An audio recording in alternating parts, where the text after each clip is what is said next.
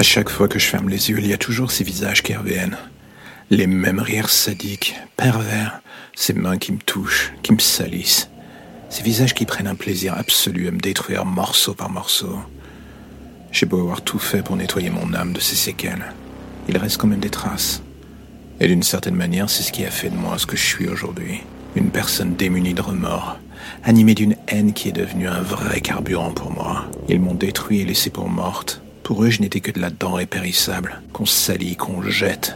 Un amusement de passage. La victime du jour, en quelque sorte. Deux ans dans l'ombre. Deux ans à reconstruire ce corps, à soigner mon âme. Deux longues années à attendre que le moment vienne.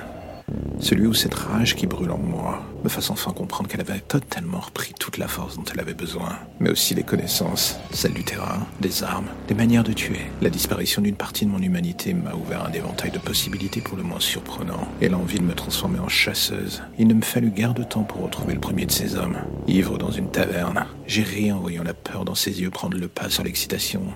Tout cela face à celle qui croyait être une victime de plus. Non, je n'étais plus cette femme. La peur avait enfin changé de camp. Et vous savez quoi? Je l'ai émasculé.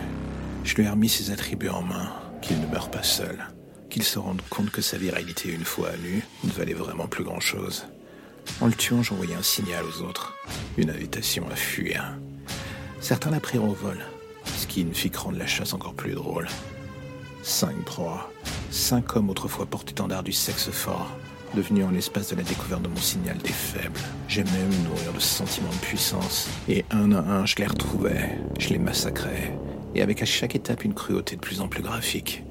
Mon nom commença à se répandre, la Dame Blanche, celle que l'on voyait avant de mourir, une relecture d'une légende. J'étais revenu d'entre les morts avec la rage de toutes celles qui n'avaient pas eu ma chance. Et encore aujourd'hui, je me souviens de l'attitude dernier de la liste. Il ne prit pas la mort comme les autres. Cela semblait presque l'amuser. Je l'amusais. Il me dit que j'étais sa plus belle création. Qu'un jour ou l'autre, on finirait par se revoir. Ce n'est que des mois après l'avoir pendu en plein milieu du village que j'ai compris le sens de ces mots. Lui aussi était revenu, d'une vie à l'autre. Il ressuscitait à intervalles réguliers pour dresser dans son sillage une armée de ses semblables. J'étais à ses yeux une des leurs, ce qui était une bonne chose dans le fond. Cela voulait donc dire que j'avais l'éternité devant moi pour les massacrer. Et l'idée d'utiliser ce temps à bon escient pour rééquilibrer la balance des forces en présence, je dois avouer que ça ne me déplaisait pas, bien au contraire.